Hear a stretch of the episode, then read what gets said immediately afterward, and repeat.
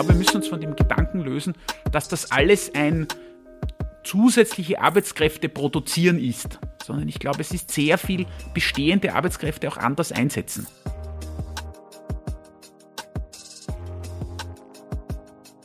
Hallo und herzlich willkommen bei Petterschul, dem Podcast der österreichischen Energieagentur. Mein Name ist Christina Schubert-Zillerwetz. Ich bin seit kurzem für die Kommunikation in der österreichischen Energieagentur zuständig und freue mich sehr, heute diese Folge moderieren zu dürfen. Wir widmen uns heute einem Thema, das im Grunde zwei brandaktuelle und wichtige Herausforderungen unserer Zeit miteinander verknüpft. Auf der einen Seite befinden wir uns mitten in der Energiewende, der notwendigen großen Transformation hin zu einer fossilfreien Zukunft, für deren Umsetzung wir viele Fachkräfte brauchen. Und auf der anderen Seite haben wir den aktuellen Arbeitsmarkt und die Situation, dass es kaum eine Branche gibt, die derzeit nicht die viel zitierten Hände ringt, um Personal zu bekommen. Wir stellen uns heute die Frage, welche Chancen, Risiken und Potenziale denn die Energiewende für unsere Jobs bringt. Welche Branchen werden massiv wachsen müssen und wo brauchen wir beispielsweise Aus- und Weiterbildungsmaßnahmen und wie können auch Quereinsteiger und Quereinsteigerinnen den wachsenden Jobmarkt nützen? Und kann die Energiewende letztlich daran scheitern, dass wir schlicht nicht genügend Personen haben, die sie in die Praxis umsetzen? Diese und noch weitere Fragen beantwortet unser heutiger Gast, ein Experte für sämtliche Fragen rund um den Arbeitsmarkt, Dr. Johannes Kopf, Vorstand des Arbeitsmarktservice Österreich. Herzlich willkommen. Vielen Dank für die Einladung. Ich freue mich sehr, äh, vor allem diese Schnittstelle dieser zwei so wichtigen Themen äh, mit Ihnen diskutieren zu dürfen. Herr Kopf, schön, dass Sie da sind. Können Sie sich unseren Hörerinnen und Hörern bitte kurz vorstellen?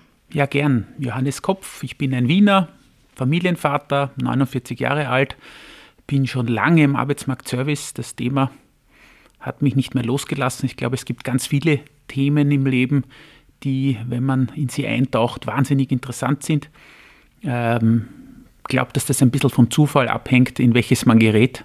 Äh, bei mir war es die Arbeitsmarktpolitik. Äh, ich habe 1999 bei der Industriellen Vereinigung zu dem Thema begonnen. In der Folge dann habe ich für den Wirtschafts- und Arbeitsminister, den damaligen Martin Battenstein, gearbeitet.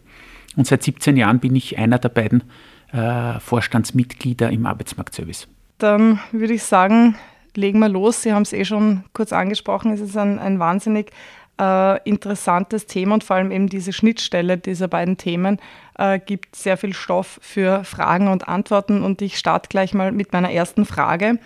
In Deutschland hat eine Studie 2022 gezeigt, dass der Fachkräftemangel die Energiewende ausbremsen könnte. Und auch für Österreich hat der aktuelle APCC-Report, also quasi ähm, die Österreich-Ausgabe des Intergovernmental Panels on Climate Change mit dem Titel Strukturen für ein klimafreundliches Leben, der von mehr als 80 renommierten Wissenschaftlerinnen und Wissenschaftlern erstellt wurde, festgestellt, dass weite Bereiche unserer Erwerbsarbeit gegenwärtig keineswegs geeignet sind, um die notwendigen Klimaziele zu erreichen.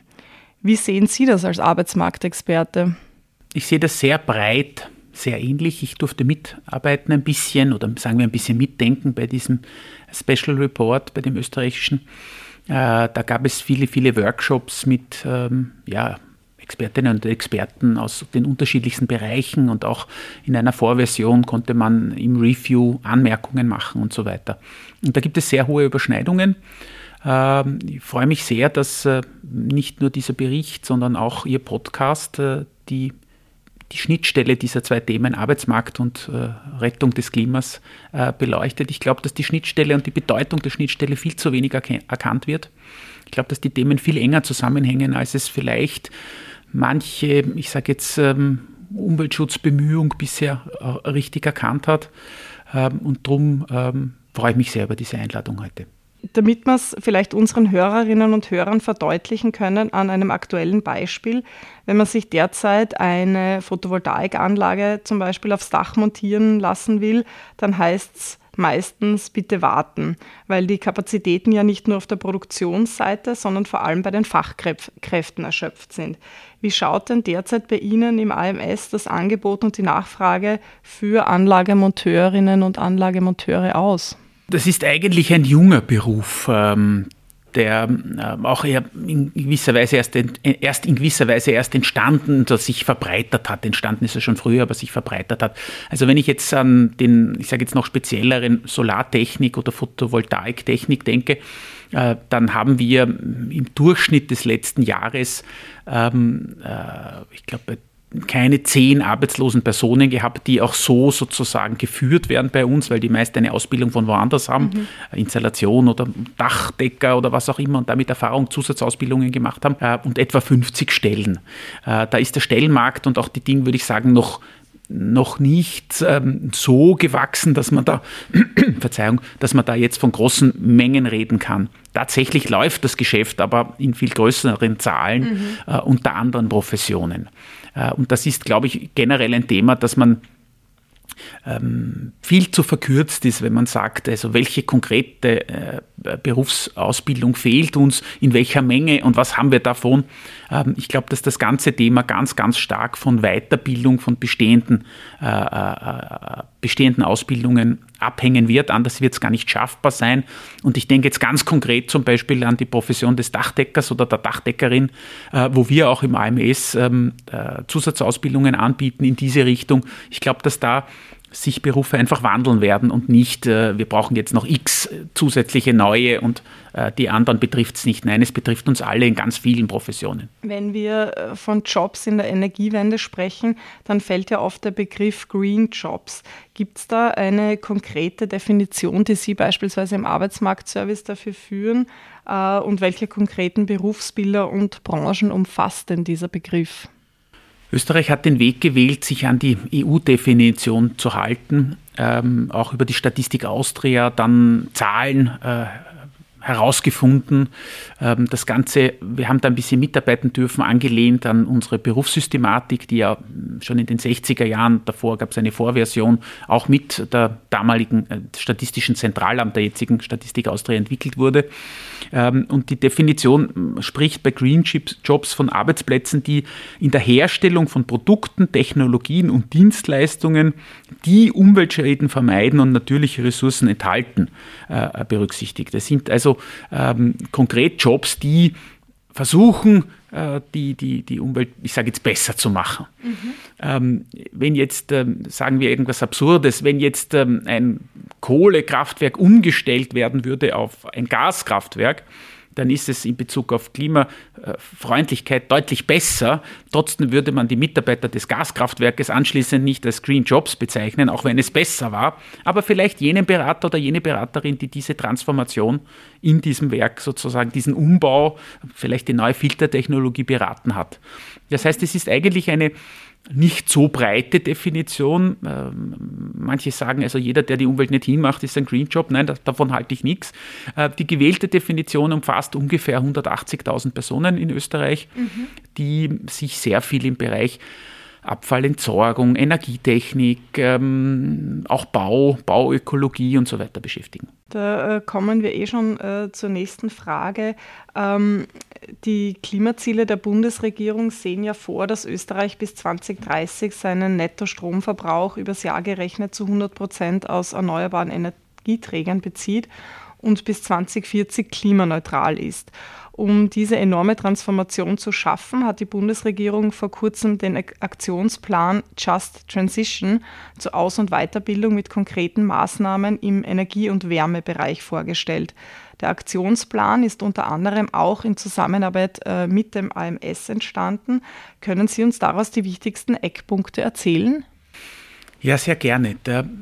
Das klingt irgendwie so weit weg, 230 und 240 ist aber gar nicht weit mhm. weg mehr. Äh, das eine sind nur mehr sieben Jahre und das andere 17. Ja. Äh, und für die jetzt ins Auge gefassten Ziele ist das in Wirklichkeit sehr wenig Zeit. Auch der Wiener Bürgermeister, der etwa angekündigt hat, äh, Wiener Haushalte äh, gasfrei, also sowohl also was Heizen als auch Kochen betrifft, äh, in 17 Jahren zu machen.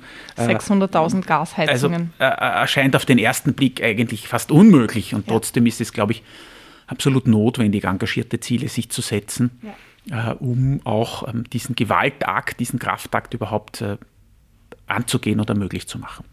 Ähm, in diesem Just Transition Plan war das AMS vertreten durch Petra Traxel. Sie ist aktuell die Wiener Landesgeschäftsführerin, meine Kollegin, ähm, die, äh, ähm, darüber freue ich mich sehr, ab Juli auch in den Vorstand des AMS wechseln wird. Das heißt, äh, hier hat, würde ich sagen, die richtige Person das Thema mitverhandelt.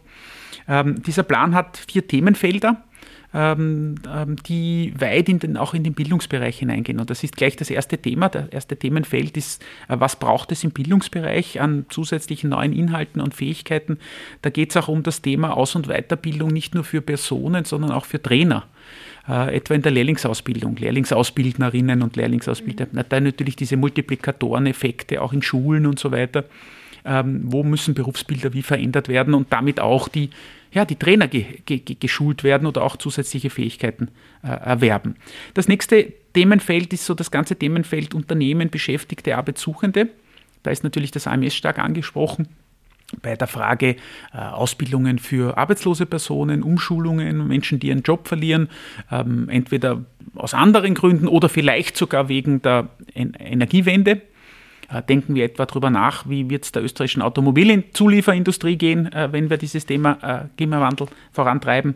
Oder ich sage jetzt, vielleicht gibt es Einschränkungen bei Fliegen und was werden wir dann machen mit der Menge an Stewardessen oder Pilotinnen oder Piloten, die wir haben und so weiter. Ähm, da geht es aber auch um das Thema, wie und wer begleitet Unternehmen bei der Transition. Ähm, es wird sehr viel Weiterbildung in den Betrieben brauchen. Ähm, teilweise vielleicht auch sowas wie eine Art ich sage jetzt Kurzarbeit für Umstellungsprozesse. Die deutsche Automobilindustrie kennt sowas schon, ähm, die halt, wenn sie eine Produktionslinie umstellen vom Verbrenner auf Elektro, dass sie da in der Zwischenzeit äh, Personal rausnehmen, weil sie sie jetzt nicht brauchen können, gleichzeitig aber schulen auf die neuen Fertigkeiten mhm. und so weiter. Ähm, dann geht es stark um, ich sage jetzt, die Rahmenbedingungen und Vereinbarkeit. Ähm, da gibt es auch, da geht es auch um die Frage räumlich und zeitlich sehr viel Innovation kann nützlich sein beim Thema Klimafreundlichkeit, auch im IT-Bereich. Ähm, manches hat aber auch negative Effekte. Ich sage jetzt, die Smartphone-Produktion ist eine, die stark umweltbelastend ist, als Beispiel, auch wenn Digitalisierung in vielen Bereichen gut ist. Ich finde total spannend, zum Beispiel, da gibt es noch nicht viele Studien, ich habe zwei, drei schon gefunden, das Thema Homeoffice. Mhm. Homeoffice auf der ersten Linie völlig einsichtig, großartig, da spart man CO2, wenn man nicht zur Arbeit fährt. Ähm, gleichzeitig dürfte es, ähm, ich sage jetzt, das hat auch mit den hohen Miet- und Kaufpreisen in der Stadt zu tun, dürfte es doch eher stärker die Zersiedlung fördern. Mhm. Äh, der Wunsch, aufs Land zu ziehen oder an den Stadtrand zu ziehen, lässt sich da viel leichter realisieren, wenn ich nur dreimal die Woche pendeln muss. Ja und nicht äh, fünfmal oder vielleicht sogar nur zweimal. Ähm, und das aber möglicherweise da, wo ich hinziehe, ist der öffentliche Verkehr so schlecht, dass ich dann dreimal die Woche mit dem Auto fahre, anstatt dass ich vorher fünfmal die Woche ähm, mit dem Fahrrad oder, Elektri oder mit der Straßenbahn unterwegs war. Äh, also diese Effekte sind auch aus meiner Sicht sehr, sehr spannend äh, zu beobachten. Ähm, und da geht es auch um die Frage, welche rechtlichen Rahmenbedingungen braucht es um die Transition. Also äh, es äh, wird wohl nicht reichen, dass wir den Leuten allen nur einreden, dass es gescheit ist, dass sie vernünftig sind. Es wird wohl auch äh, Veränderungen in rechtlichen Rahmenbedingungen brauchen. Ähm, und dann ist das Themenfeld 4, und das glaube ich ist ein ganz wichtiges, das ist Kommunikation, ähm, weil es ist ganz sicher das Thema noch nicht ausreichend angekommen. Und auch die Dramatik der Entwicklung, möglicherweise haben wir ja viel weniger Zeit, noch als, es, als wir geglaubt haben oder als es uns, sogar als es uns die Wissenschaft gesagt hat. Kann man irgendwie festmachen, Sie haben es jetzt eh gerade gesagt, die Dramatik oder das Ausmaß ist uns vielleicht äh, allen noch gar nicht so bewusst, äh, kann man irgendwie äh, festmachen an einer Zahl, wie viele Fachkräfte, zusätzliche Fachkräfte wir in Zukunft brauchen oder ab sofort brauchen äh, und mit welchen Qualifikationen, um eben diesen Paradigmenwechsel zu schaffen?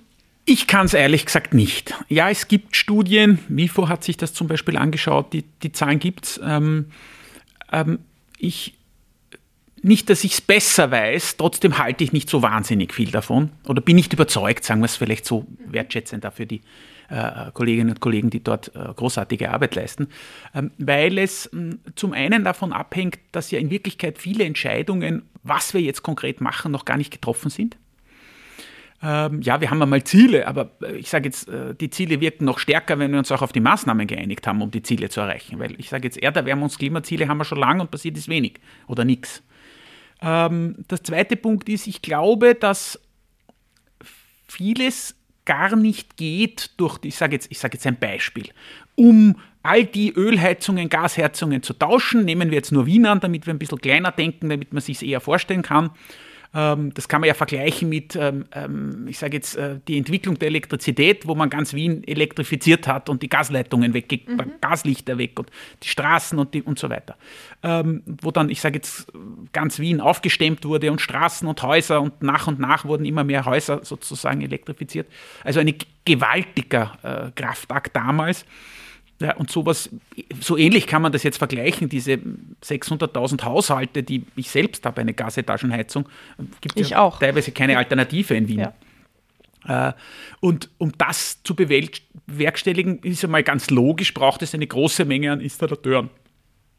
Und jetzt kann man sich wahrscheinlich ausrechnen, wenn man das tatsächlich in der Geschwindigkeit macht, ähm, dann ist das sicher nicht ähm, einfach dividierbar durch die 17 Jahre, weil du ja, wenn du in, zusätzlich Installateure ausbildest, einmal die ersten Jahre gar keine hast ähm, und damit äh, sozusagen äh, wahrscheinlich eine, eine Steigerung der Geschwindigkeit hast. Mhm. Dazu kommt, dass damit die Politik das Ziel erreicht, sie wahrscheinlich auch Förderungen erfinden wird müssen und die wird, wenn es dann eng wird, wahrscheinlich großzügiger sein oder ich weiß nicht, vielleicht gibt es Verbote sogar oder mhm. was auch immer. Also das ist sehr schwierig zu prognostizieren. Ich glaube aber, dass es nicht deswegen trotzdem nicht unlösbar ist. Ich glaube, wir müssen uns von dem Gedanken lösen, dass das alles ein zusätzliche Arbeitskräfte produzieren ist, sondern ich glaube, es ist sehr viel bestehende Arbeitskräfte auch anders einsetzen.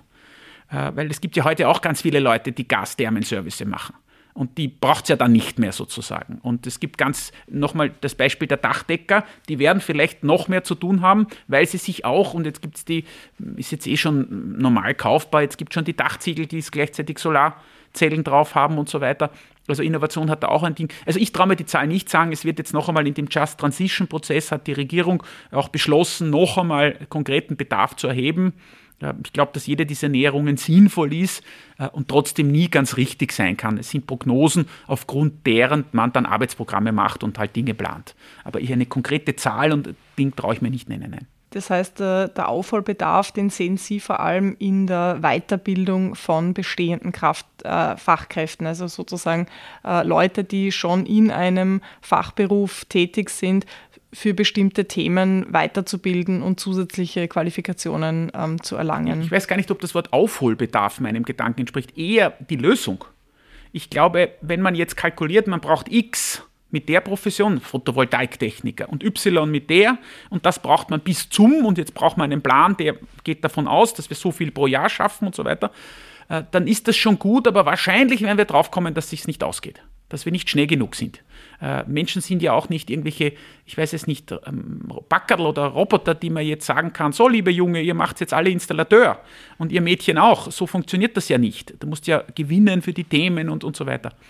Ich glaube, dass auch noch viel in der Arbeitsteilung liegt. Äh, die man, man kann natürlich komplizierte Dinge, für die man Expertinnen und Experten braucht, zum Beispiel Photovoltaiktechniker, kann man natürlich auch arbeitsteiliger organisieren. Man kann natürlich auch, ich sage jetzt, angelernte Arbeitskräfte mehr mit der Montage der Solartechnik und dann nur das das, ich sage jetzt vorher, die Planungen über die Wärmebedarf, Energiebedarf, anschließend vielleicht die, die Schaltungen und so weiter und dann wird man vielleicht hier mehr die Technik.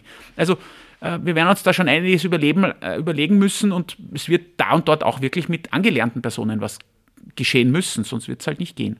Mhm. Äh, in der Regel muss man sagen, das ist ein bisschen ein Trost, wenn es die Nachfrage gibt ist, schafft die Wirtschaft ziemlich viel Angebot. Das heißt, ein bisschen kann man den Markt auch steuern lassen. Aber ob es die Nachfrage gibt, da ist dann wieder die Politik auch notwendig durch Förderungen, durch Regelungen, durch Unterstützung, durch Bewusstsein. Ähm, jetzt war ja ein wunderbares Beispiel, diese Ukraine-Krise hat die Nachfrage nach Erdwärme und Solartechnik ja explodieren lassen. Das hat uns zwar gleich die Grenzen der Kapazitäten gezeigt, aber hat, war für das Thema, wenn jetzt irgendetwas Gutes gibt bei so etwas Schrecklichem wie einem Krieg, war es dafür wahrscheinlich nicht schlecht. Ja. Mhm. Und das soll jetzt um keineswegs zynisch sein. Äh, wie kann es was Gutes geben, aber das ist so ein Effekt, das ist so wie, ich sage jetzt Corona, das auch furchtbar war, hatte den Effekt, dass wir bei der Digitalisierung vorangekommen sind. Ja. Welche Maßnahmen setzt denn das äh, AMS jetzt, um mittel- und langfristig äh, genau diesen verstärkten Bedarf an bestimmten Qualifikationen äh, auch bedienen zu können? Also wie gehen Sie da in die Planung für die nächsten sieben oder 17 Jahre? Ähm, es ist ähm, viel mehr als bloß sozusagen eine Menge an X Ausbildungen im Bereich Y. Ähm, weil Ausbildung ist ein Thema, ja, da geht es um arbeitslose Personen. Meine Kollegin Petra Traxel hat bei der Just Transition Pressekonferenz auch äh, die Bemühungen des AMS hervorgehoben. Ähm, ich denke etwa an, bekannt ist jetzt durch die Medien gegangen, Sigmunds Herberg, wo das AMS Niederösterreich gerade ein Ausbildungszentrum für, ich sage jetzt Green Jobs, wenn man es salopp sagt, äh, mhm. äh, baut. Ähm, und solche vergleichbare Programme mit deutlichen Steigerungen gibt es in allen Bundesländern. Sigmund Herberg ist so ein bisschen ein Leuchtturm, ein Leuchtturmprojekt. Ähm, in Wien äh, oder mit der Umweltstiftung hat die Politik schon Dinge vorgestellt und so weiter. Äh, trotzdem sind diese Dinge nicht skalierbar. Und ähm, ähm wenn ich etwa an die Umweltstiftung denke, äh, da geht es ja darum, Menschen zu suchen, die sich interessieren und auch die Möglichkeit haben, einige Zeit jetzt auszusteigen, noch nicht arbeiten zu gehen, um eine Ausbildung in diesem Bereich zu machen. Mhm. Äh, und wie gesagt, Menschen sind nicht ähm, Roboter oder Backerl, die man sagt, so, du machst jetzt das und das. Wir haben keine Zentralverwaltung der Arbeitsmarkteinteilung sozusagen. Ähm, also das ist, äh, das ist nicht trivial. Äh, wir haben starke Planungen, und, aber diese Planungen sind wir auch bereit zu sozusagen erhöhen, aber immer auch abhängig von A, finden wir genug Interessenten, die auch geeignet sind für komplizierte Ausbildungen. Und B, ist der Markt anschließend auch bereit, die Leute aufzunehmen. Wir wollen niemanden irgendwo hin ausbilden und dann gibt es die Jobs nicht sozusagen. Mhm. Das ist das ganze Thema Bildung. Es braucht aber auch ein großes Maß an Förderung, über Bild, Förderung von Bildung in Unternehmen. Äh, wir haben durchaus attraktive Förderung. Wir können bis zu 50 Prozent von äh, Ausbildungskosten für Betriebe zum Beispiel zahlen, die ältere Personen qualifizieren, über 50-Jährige. Ähm, oder die ähm, niedrig qualifizierte, also Menschen mit Pflichtschule, wo man vielleicht auch aus dem einen oder anderen einen, wie soll ich sagen, Elektropraktiker machen kann, den man dann brauchen kann für die Begleitung der, E-Wende, äh, der, der Energiewende. Der nächste Punkt ist, wir haben eine sehr erfolgreich laufende Impulsberatung für Betriebe. Wir arbeiten hier mit Unternehmensberatungen zusammen, die das AMS finanziert. Und als Förderung schicken wir Unternehmensberater durchaus von prominenten Firmen wie Deloitte zum Beispiel in Unternehmen. Bis zu zehn Tage zahlen wir. Und die, diese Unternehmensberaterinnen und Berater bearbeiten mit den Unternehmen Themen, die vereinfacht gesagt gut fürs Unternehmen sind, aber auch uns als AMS wichtig. Und da ist zum Beispiel das Jahr 2022 stand stark unter dem Motto Arbeitgeberattraktivität. Was muss ich tun, um ein attraktiver Arbeitgeber zu sein? Ähm, und da werden wir wohl auch eine Schiene aufbauen, die lautet, äh, was muss ich tun als Unternehmen, um ähm, für die Energiewende und die Transition gerüstet zu sein? Wie muss ich Umqualifizierungen organisieren? Wie muss ich betrieblich mich anders organisieren und so weiter? Da braucht es auch Beratung, also auch diese Dienstleistung wollen wir anbieten. Die Attraktivität von konkreten Berufsbildern oder auch von konkreten Unternehmen ist dann ja wahrscheinlich auch das, was äh, vielleicht in Zukunft auch Quereinsteiger oder Quereinsteigerinnen ähm, interessiert macht, sich zu bestimmten äh, Themen weiterzubilden oder Ausbildungen ähm, zu machen. Also daran wird es wahrscheinlich auch liegen, dass vielleicht Leute, mit denen man gar nicht gerechnet hat, äh, auch in neue Jobs streben werden, die ja. dann zu den Green Jobs gezählt werden können. Hoffentlich und sicher, also so. Äh, hoffentlich viele und sicher einige. So. Ähm, Quereinsteiger kann auch sein Wiedereinsteigerin, auch das ist ein Thema. Äh, wir arbeiten heute, weil wir auch älter werden, lange und bei der Dynamik am Arbeitsmarkt kommt es einfach immer häufiger vor, dass jemand auch in der Mitte seines Berufslebens einen Wechsel eines Berufes durchführt. Das hat auch mit, ich weiß nicht, sich verändernden Branchen zu tun oder mit der Abnahme von körperlichen Fähigkeiten oder mit veränderten Interessenslagen oder dem starken Wunsch, etwas Gutes zu tun. Gutes kann was Soziales sein oder eben auch was Grünes sozusagen. Ähm, und da äh, gibt es auch eine Reihe von Unterstützungs- und Förderungen. Ich sage jetzt die Bildungskarenz, die Bildungsteilzeit, das Fachkräftestipendium. Wir haben da durchaus Programme. Ähm, aber es geht nicht nur um Geld und Förderung, sondern es geht, es ist eine wichtige Vorvoraussetzung, würde ich sagen, in vielen Fällen, sondern es geht auch um Interesse wecken und beraten. Ähm, und da ist das ganze Thema Berufskunde, das ganze Thema Zugang zu Informationen ein extrem wichtiges. Da braucht es, ich sage ein Beispiel, äh, ist gar nicht lange her, da waren Vertreter der, der, der Windenergie hier, also der Windräder, vereinfacht gesagt, die auch einen Technikbedarf haben, äh, Technikerbedarf für die vielen Windanlagen, die Windparks, die aufgebaut werden und so weiter. Äh, und gleichzeitig aber würde ich sagen, sich noch nicht die Mühe gemacht haben, auch, ähm, ich sage jetzt, ausreichend Interesse zu auch zu bewerben. Kommunikation ist da auch ein Punkt. Ja, und das denkt offenbar noch niemand. Er könnte So wie Sie es ja schon angesprochen werden, haben, ja? ist ja. die Kommunikation ein wesentlicher. Punkt. Mhm. Mhm das war halt auch kein Papa Windradtechniker. Und darum denken auch die Burm nicht dran oder die Mädels. So. Ein wichtiger Aspekt, der ja auch im Aktionsplan viel Platz findet, ist äh, jener des Gender, der Gender Diversity. Also viele Berufe, die in Zukunft verstärkt nachgefragt werden, sind ja nach wie vor Männer dominiert. Denkt man nur an, die Klasse, an den klassischen Installateur oder Dachdecker oder Elektrotechniker. Wie kann denn sichergestellt werden, dass wir das Potenzial der Energiewende auch verstärkt für Frauen oder beispielsweise auch Menschen mit Migrationshintergrund nutzen können? Mhm. Es ist ein schwieriges Thema, weil wir hier wieder über gegen tradierte Rollenbilder, ähm, auch ich sage jetzt, wahrscheinlich stimmt es in der Realität auch, dass ein Installateur halt dann doch irgendwann was Schweres heben muss. Ähm, und ich weiß nicht, das Aufhängen einer Gastherme an der Wand oder auch irgendeines anderen Gerät, das halt auch körperliche Kraft mhm. braucht. Ähm, äh, und äh, ich, ich, und weiß ich nicht, wir auch unseren Kindern vielleicht dummerweise dem Buben eher zutrauen, auf ein Dach zu klettern als den Mädchen oder warum, dafür gibt es gar keinen Grund mehr.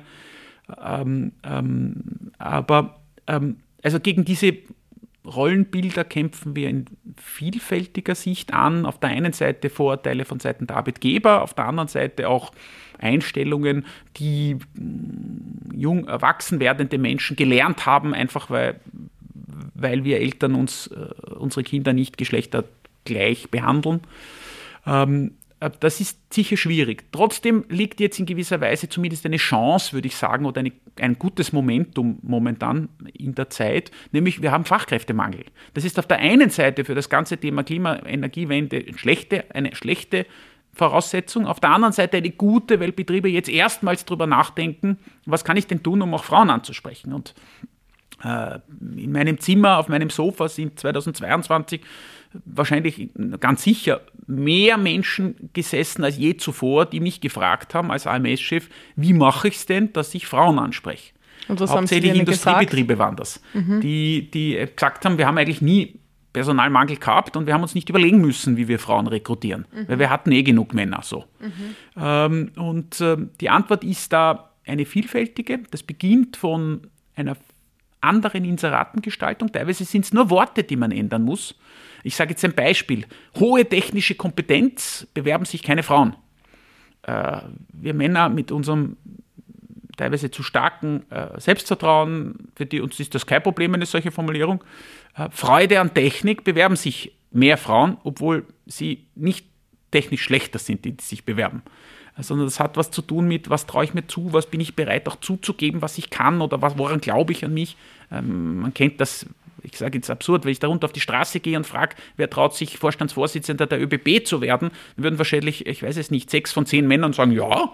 Und, und wahrscheinlich äh, die zufällig, die einzige vielleicht geeignete Frau, die ich da unten finden würde irgendwann, äh, die würde sagen, nein, also das ist mir die Aufgabe zu groß oder ich weiß es nicht, ja. Ähm, äh, und da, also da geht es schon auch um diese Dinge. Äh, und äh, ein anderer Punkt zum Beispiel ist, weil die Kinderbetreuung noch immer nicht so ist, wie sie sein sollte und weil wahnsinnig viel Last selbst von Kindern, die in Wirklichkeit nicht mehr betreut werden müssen am Nachmittag, weil sie schon groß genug sind. Äh, aber dann auch Probleme haben mit, ich weiß es nicht, der Schule, der Liebe, dem Erwachsenwerden, was auch immer. Ähm, einfach noch immer wahnsinnig viel Verantwortung dabei bei den Müttern auch selbst empfunden oder überbleibt. Ähm, und die dann äh, sich einfach Vollzeitjobs nicht, nicht anstreben, nicht, nicht, nicht wollen, nicht können ähm, und viele Industriebetriebe ja einfach nur Vollzeitjobs anbieten. Äh, und da zum Beispiel äh, was zu tun, um vernünftige Arbeitszeitmodelle flexibler darauf einzugehen, ähm, auch zu sehen, dass die Betreuungspflichten haben. Allein das Sehen ist schon ein ganz wesentlicher Punkt. Äh, viele, viele Frauen sind auch frustriert darüber, dass, äh, ich sage jetzt, diese Doppelbelastung vom Arbeitgeber gar nicht wahrgenommen wird. Da geht es auch um Anerkennen, dass es einmal jetzt nicht geht oder dass jetzt was deppert ist oder das Kind krank ist oder dass die schon wieder heimhetzen muss, weil oder was auch immer. Ähm, also das sind schon Themen, mit denen vor allem wir Männer uns beschäftigen müssen. Ja. Da, dazu passt ja eh auch, dass eben ähm, Unternehmen überlegen müssen, wie können wir auch diese Voraussetzungen schaffen, um Jobs attraktiv zu machen für äh, die gesamte potenzielle Arbeitswelt.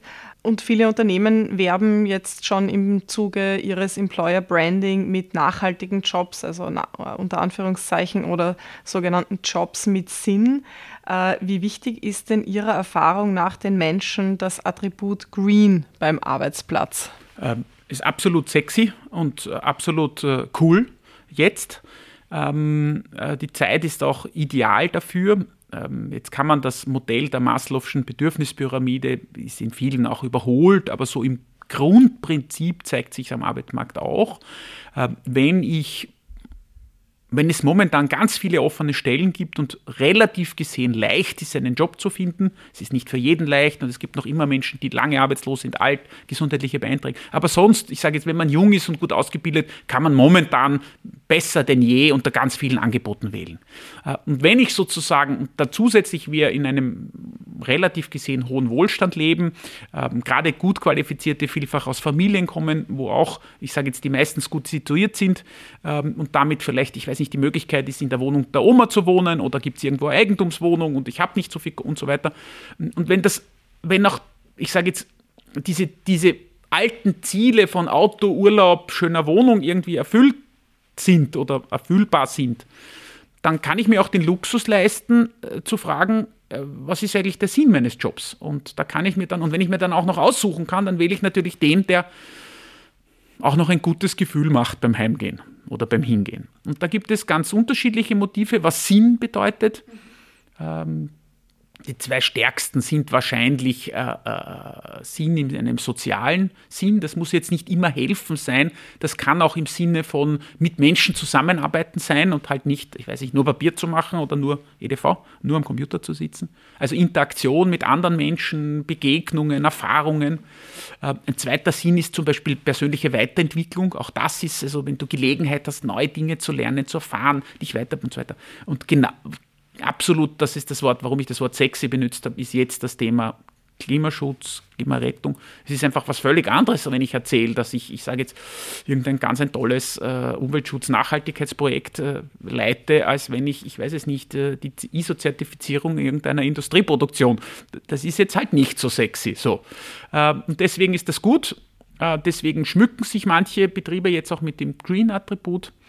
Ähm, es ist, glaube ich, auch wichtig, dass die Betriebe über Sinn auch nachdenken. Ich glaube, es gibt viel weniger Jobs, die sinnlos sind, als man glaubt. Wir haben nur durch diese enorme Arbeitsteiligkeit, äh, haben viele Mitarbeiter einfach nicht, erkennen nicht mehr, was ist eigentlich was machen wir da eigentlich oder was ist mein Beitrag, weil die halt einen ganz kleinen Ausschnitt von irgendwas machen und sich niemand die Mühe macht, ihren wichtigen Part im ganzen Spiel zu erklären. Aber das ist ein Thema und ähm, da, das ist auch ganz sicher so, dass ich sage jetzt eines Tages äh, oder auch vielleicht heute schon äh, manche grüne Technologie Company leichter Personal kriegt als eine ÖMV. Wenn wir das Thema Green Job und Nachhaltigkeit uns anschauen, äh, Nachhaltigkeit umfasst ja nicht nur eine ökologische und wirtschaftliche Dimension, sondern auch eine soziale.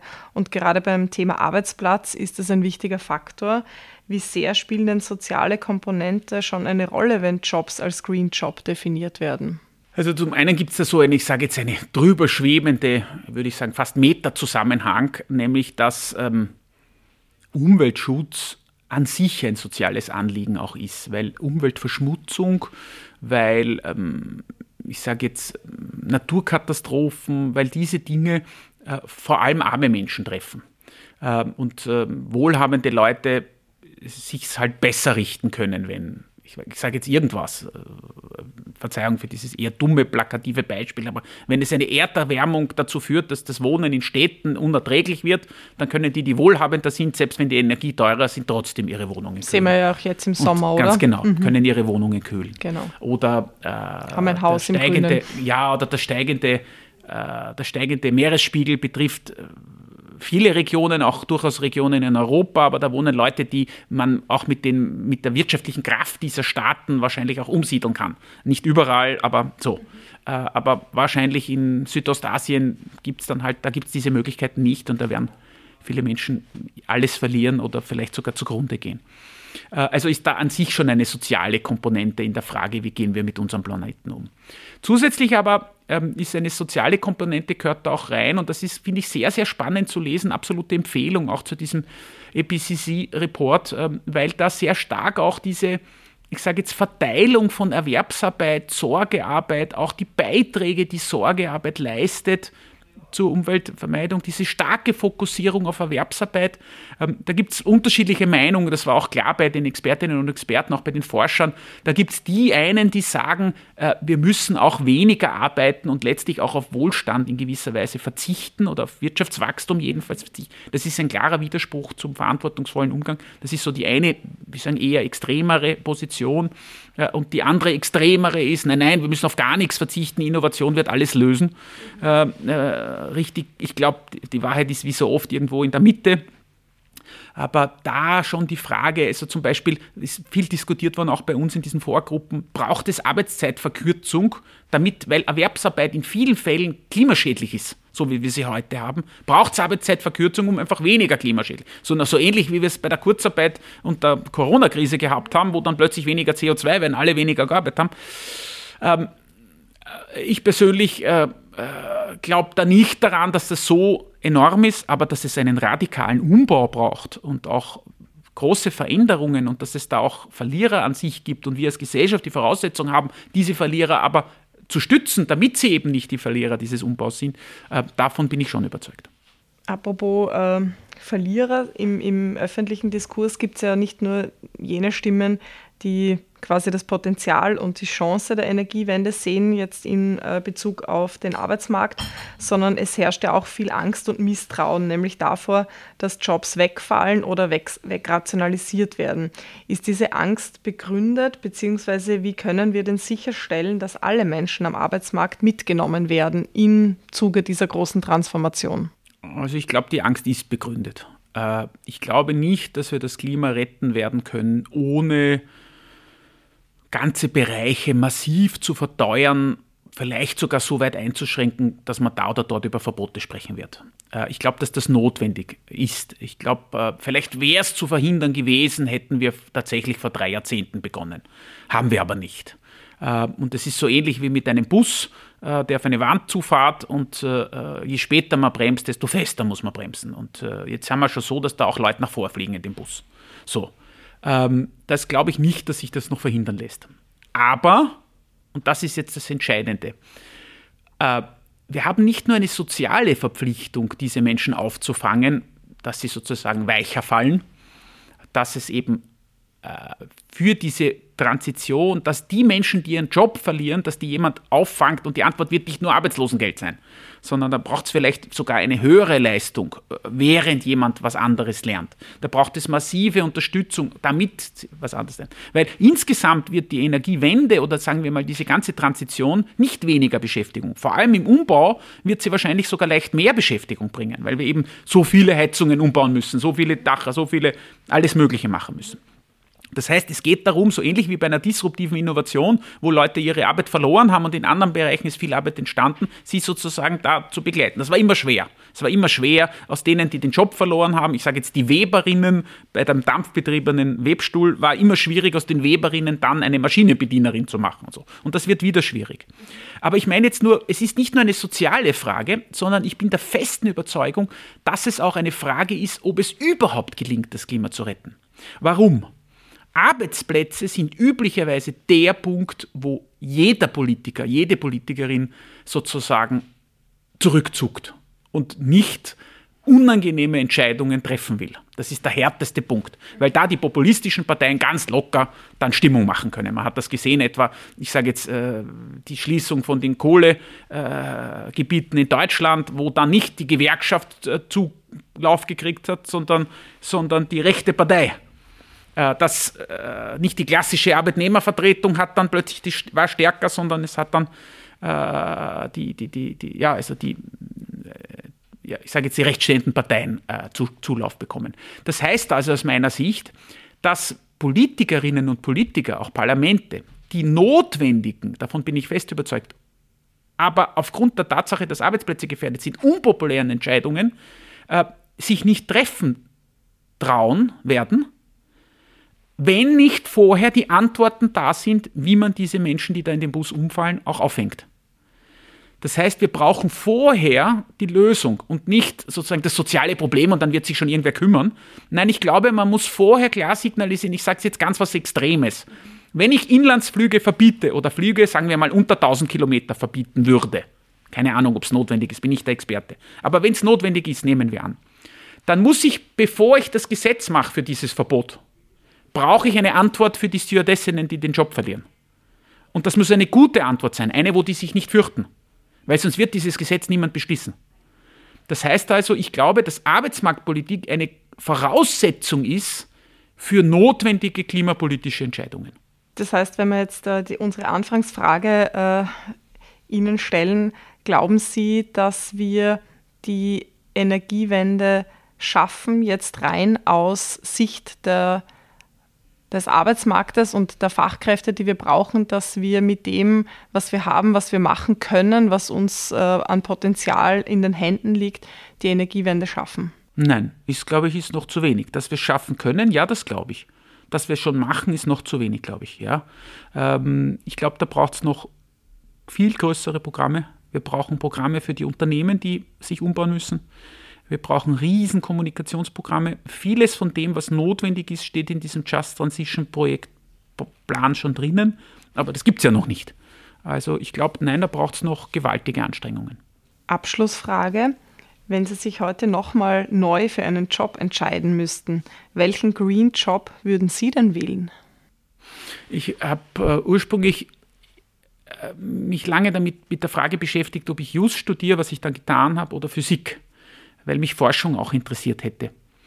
Äh, ich war in einem mathematischen Gymnasium, würde ich sagen, war nicht besonders begabt in Physik, war auch irgendwie nicht den Zugang gefunden zu meinen Lehrern wahnsinnig. Aber das Thema hat mich schon interessiert. Und äh, wenn ich es nochmal wählen würde, würde ich diesen Weg gehen, wo jetzt sozusagen Forschung möglicherweise äh, gerade auch bei dem oder ganz sicher bei dem Thema auch eine wesentliche Rolle spielt, ja. Interessant. Also in, in einem anderen Leben werden Sie dann sozusagen Umweltforscher, Energie. Ja, Ob es Umweltforscher ist, ich, das weiß ich nicht. Ähm, das ist ganz lustig. Ich beschäftige mich viel mit dem Thema äh, das hat mit meinem Job zu tun, natürlich auch Berufsberatung, Bildungsberatung. Ähm, wir haben ja in ganz Österreich 75 mm, Berufsinformationszentren und so weiter. Und auch wenn man AMS schon auf Vorstand hat, dann hat auch immer irgendein Bekannter äh, ein Kind, das gerade an irgendeiner Entscheidung steht. Aufnahme einer Lehrstelle, Aufnahme eines Studiums, Aufhören mit der Schule und was macht ich dann oder wie, also so. Äh, und da kommen dann auch solche zu mir. Sind immer wunderbare Kinder, die aber halt an schwierigen Entscheidungen stehen. Und da kann ich dann mit ihnen eine ganz simple eine Stärken-Schwächen-Analyse machen und eigentlich versuchen herauszufinden, was, was sie selber wollen, sie oder er lieber will. Aber der wichtigste Tipp, den ich immer, immer das merke ich immer sofort, der wichtigste Tipp, den ich diesen jungen Menschen gebe, immer, ist immer der gleiche, nämlich der, dass das Leben nicht so funktioniert, dass eine Entscheidung, die man jetzt trifft, alles möglicherweise in die richtige oder in die falsche Richtung entwickeln. Das muss man sich wie einen Baum vorstellen mit ganz vielen Verästelungen. Es kann sein, dass man jetzt rechts weggeht und trotzdem links ankommt, ganz außen. Und umgekehrt. Da gibt es so viele Zufälligkeiten und außerdem gibt es wahnsinnig viele verschiedene Wege, um glücklich zu werden.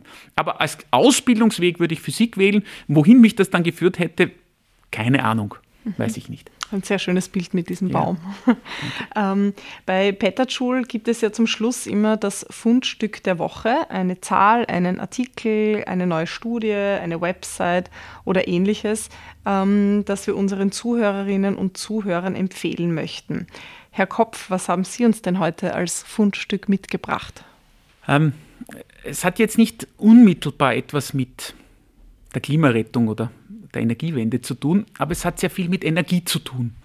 Ich hatte das unglaubliche Privileg, durch eine private Bekanntschaft äh, vergangenes Wochenende eingeladen gewesen zu sein, mir CERN anzuschauen. Äh, in, in der Schweiz, dieser Teilchenbeschleuniger, dieses ganze Forschungszentrum, bei dem viele tausend Wissenschaftlerinnen und Wissenschaftler sich mit Teilchenphysik beschäftigen. Ähm, und habe dort ähm, von früh bis abend einen ganz langen Tag mit ungeheuer vielen Vorträgen, mit wirklichen Topstars, sage ich jetzt, der Physik äh, verbringen dürfen äh, und war, bin also noch immer ganz berauscht von dieser äh, Forschungswelt, bei der Europa wirklich Spitzenreiter ist, auch gegenüber der USA. Dieses, dieses Zentrum dort ist eine ganz besondere Einrichtung. Und als Zugang, ähm, das, in der Vorbereitung dieses Podcasts hat geheißen, kann man auch ein Buch empfehlen oder so, als Zugang zu diesem Thema, das aus meiner Sicht, äh, wenn man sich damit beschäftigt, ich habe schon gesagt, womit man sich beschäftigt, wird interessant, ähm, darf ich ein Buch empfehlen. Ein, ein, ein Buch, das ein Teilchenphysiker geschrieben hat, der auch sehr die Fähigkeit hat, sehr gut zu erklären und äh, die Geschichte der, ich sage jetzt, der kleinen Teilchen von der Entdeckung der Moleküle, dann der Elemente, dann der Atome, dann der Teilchen von Atomen und so weiter, äh, wie einen Grimmi erzählt in gewisser Weise. Das Buch heißt äh, Was macht das Quark, bei uns würde man sagen der Topfen im Apfelkuchen. Das Buch ist von Harry Cliff geschrieben und ist auf der Suche nach, ich sage jetzt, den Regeln für unser Universum. Und da hängt irrsinnig viel zusammen. Ganz kleine Teilchenphysik hängt wahnsinnig viel auch mit Astronomie zusammen und mit der Entwicklung von Sternen und so weiter. Ähm, dieses Buch hat mich sehr fasziniert und es geht extrem um Energie, weil da ja wahnsinnig viel Energie drinnen ist. Möglicherweise liegt hier sogar die Energie begründet, von der wir alle ja noch träumen, nämlich der Kernfusion, ähm, die möglicherweise auch, ich sage jetzt, umweltschonende Energie produzieren können und damit einen wesentlichen Schritt letztlich zur Rettung unseres Klimas leisten äh, könnte. Auch wenn die nicht spezifisch dazu forschen, so ist trotzdem eine sehr, sehr tiefe Grundlagenforschung, glaube ich, Voraussetzung für hoffentlich noch manche Innovation, die uns bei dem ganzen Thema auch noch voranbringen wird. Danke für den Tipp, klingt sehr spannend. Ähm, mein Fundstück der Woche ist auch eine äh, allgemeine Empfehlung und zwar eine Medienempfehlung. Ähm, und zwar die britische Tageszeitung The Guardian hat ein eigenes äh, Ressort Environment, also Umwelt, das online mit einem sehr umfangreichen Angebot an aktuellen Geschichten, Meinungen, Hintergrundstories und Interviews zu allen Themen rund um Umwelt, Energie, Nachhaltigkeit, Klima und Mobilität inklusive einem tagesaktuellen CO2-Tracker zur Verfügung steht. Und äh, ich finde, dass die ähm, Inhalte, obwohl sie natürlich einen gewissen ähm, Schwerpunkt auf Großbritannien haben, auch sehr viele ähm, internationale Geschichten haben, die einen, mit einem globalen äh, Blickwinkel erzählt werden. Sie sind super recherchiert und ermöglichen, dass man auch immer wieder mal den Blick über die äh, österreichische oder über den österreichischen bzw. deutschsprachigen Tellerrand hinauswagen kann. Ähm, die Links oder, oder, Informationen zu unseren beiden Fundstücken gibt es wie immer in unseren Show Notes. Äh, lieber Herr Kopf, ich bedanke mich sehr, sehr herzlich für das interessante Gespräch äh, und die vielen ähm, Einblicke und Infos. Alles Gute Ihnen.